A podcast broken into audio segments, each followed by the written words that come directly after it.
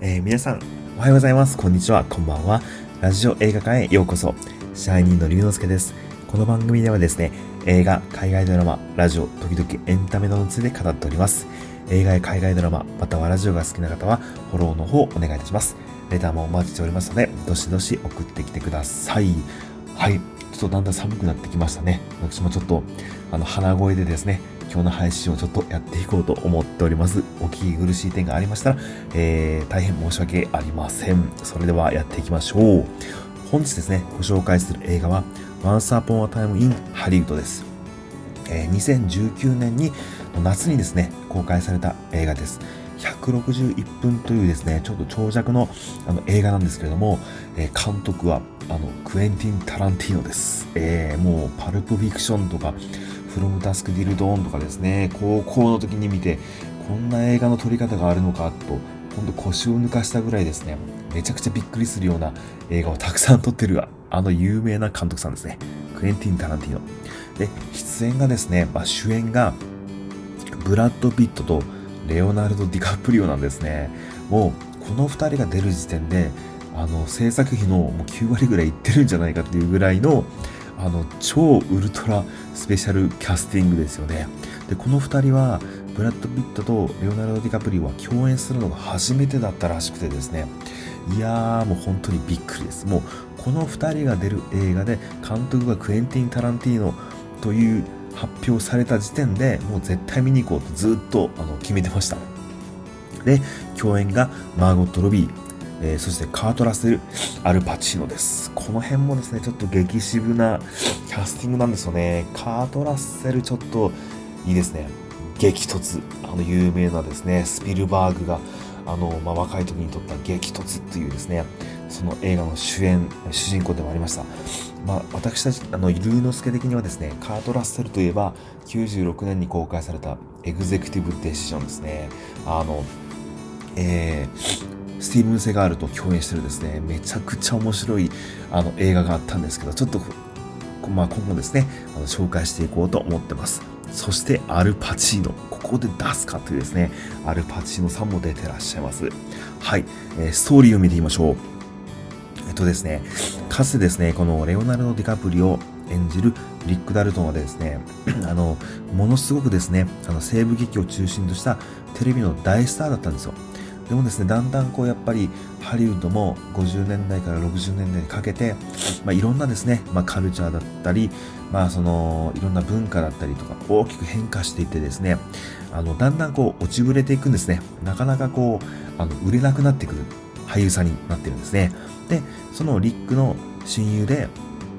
え付き人だったりとか、まあ、身の回りのお世話をする、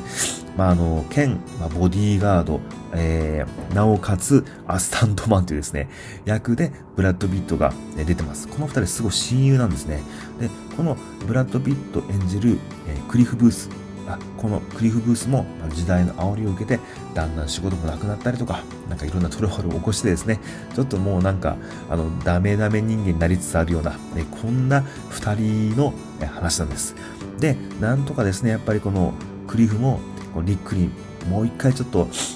まあ、昔のですね、こう、なんていうんですか、大活躍をもう一回してほしいということでサポートするんですよね。で、その中で、まあ、そのハリウッドの、まあ、リック・ダルトンの家の隣にですね、あの若手女優のシャロン・テイトが引っ越してくるというですね、こういうストーリーになってます。で、実はですね、この、あの、ワンサーポンアタイミンハリウッドなんですけど、事実を元にした映画なんですね。で、この、えー、引っ越し、この主人公のリック・ダルトンの家の隣に引っ越してくるシャロン・テイト、まあ、旦那さんがですね、ロマン・ポランスキーっていう監督さんなんですけど、まあ、実際にいた人らしいです。まあ、この監督さんのアラン・ポランスキーが名前がこうかどうかちょっとすいません、ちょっと調べたいんで申し訳ないんですけど、わかんないんですけど、シャロン・テイトさんは実際にいらっしゃった女優さんですね。で、この女優さんがですね、間違えて、あの、カルト集団の信者に殺されてしまうっていう悲劇、ものすごく悲惨な事件があったんですよ。で、それを元にしてタランティーノが作ってる映画なんですね。で、あの、またですね、このあの殺されてしまったシャロン・テイトさんはですねあのお腹の中に赤ちゃんがまだあのいたらしくて、まあ、その家族と共に惨殺されてしまうという悲しい出来事があったんですけれどもこの Once Upon a Time in Hollywood は、それを全部ですね、あの、結論から言うと、全部ポジティブに消化して終わらせてます。えどういうか、どういうことかというと、あの、めちゃくちゃスカッとする映画なんですね。あのネタバレ言っちゃうと、このあのカルト集団、まあ、集団、まあ、カルト集この映画の中ではあの、まあ、カルト集団みたいな書かれ方はしてないんですけど、まあ、実際にこのシャロン・テートを殺しに来るんですよ。で、そうなんですけど、途中でなぜか、ちょっとすみません、忘れちゃったんですけど、このリック・ダルトンの家に、あ、間違えてリック・ダルトンの家に入っていったのかなわかんないですけど、このリック・ダルトンの家に侵入しちゃうんです、このカルト集団が。で、殺そうとするんですけど、間違えて入ってしまった家がリック・ダルトンとクリフ・ブースの家だったんで、あの、このですね、カルト集団、この2人にボコボコにされるんですね。あの、本当に、この配信じゃ言えないようなことをされて、あの、ボコボコにされます。はい。あの、まあ、スタントマンのクリフ・ブースめっちゃ強いんで、あの、本当に、普通になんかマーシャルアーツ的な動き、もう本当に、もうボコボコにするし、あのリック・ダルトンは火炎放射器であの犯人を燃やしたりしてですね本当にちょっとあのかなり鬼のようなやり方でボコっちゃうんですけれどもまあ本当にですね、あのめちゃくちゃ、なんか本当スカッとする映画になってます。で、この映画が終わった時ですね、ちょうど帰ってると、あのまあ、60代後半ぐらいの、あの男性と女性のご夫婦が、あのなんか男性の方がですね、いやー、ほんとものすごくスカッとしたよって話しながら帰ってるのをちょっと耳にしてですね、あ、この事件のことを実際に知ってらっしゃったのかなと思って、で、それを、まあ、クエンティン・タランティーノはですね、面白おかしくポジティブに消化してくれたんで、なんか、あのー、よかったのかなと、そのおじさまもですね、よかったな、この映画の終わりっていうふうに言ってらっしゃったのかなと思います。で、あの、相変わらずですね、ブラッド・ピットめちゃくちゃかっこいいです。50代後半と思えない。56歳か7歳らしいんですけど、もうすぐ還暦とは思えないですね。めちゃくちゃかっこいい。で、レオナルド・ディカブリオですね、まあ、ほんと20年前よりも、まあ、本当タイタニックの頃よりもだいぶんですね、ふっくらしてきたんですけど、もう今めちゃくちゃ演技派の、えー、俳優さんになってますね。えー、本当渋さがめちゃくちゃ増してるレオ様にも、注目です。でですね、本当にこの2人使う必要あるっていうぐらい豪華キャストですよね。あの、なんでこの2人をキャスティングして、ま、ダブル主演でやったのかってタランティーノの気も、まあ、思うところがあってやったんだと思うんですけど、いや、ほんとすごい。で、本当はトム・クルーズの名前もちょっと上がってたらしいんですけどね。トム・クルーズ版のワンスアポンアタイムインハリウッドもなんか見てみたいなと思いました。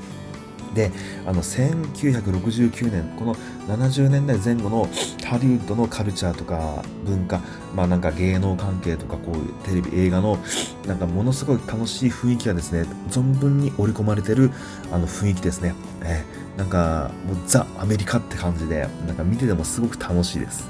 ヒッピーとかですねいっぱいいたりしてですね。はい。見てて楽しいです。で実はカンヌ映画祭の、えーコンペティション部門に出品されてですね、なんかものすごいスタンディングオベーションを、あの受けたらしいんですよね。で、まあ、いろんな、あの、各賞の受賞はなかったんですけど、この物語の中でですね、えー、クリフ、えー、ブラッド・ビット演じるクリフが飼ってる犬、まあ、犬のブランディっていう犬がいるんですけど、それを演じたですね、あのー、犬にパルムドッグ賞っていうのが与えられたらしいです。まあ、パルムドールって言いますよね。カンヌ映画祭の最高賞なんですね。その犬に贈られる賞がパルムドッグ賞なのかな？わかんないんですけど、が贈られたらしいです。まあですね、この Once Upon a Time in Hollywood、今絶賛レンタル中なので、皆さん気になられた方はぜひ見られてみてください。はい、本日の上映はここまでとなります。また次の配信でお会いしましょう。龍之介でした。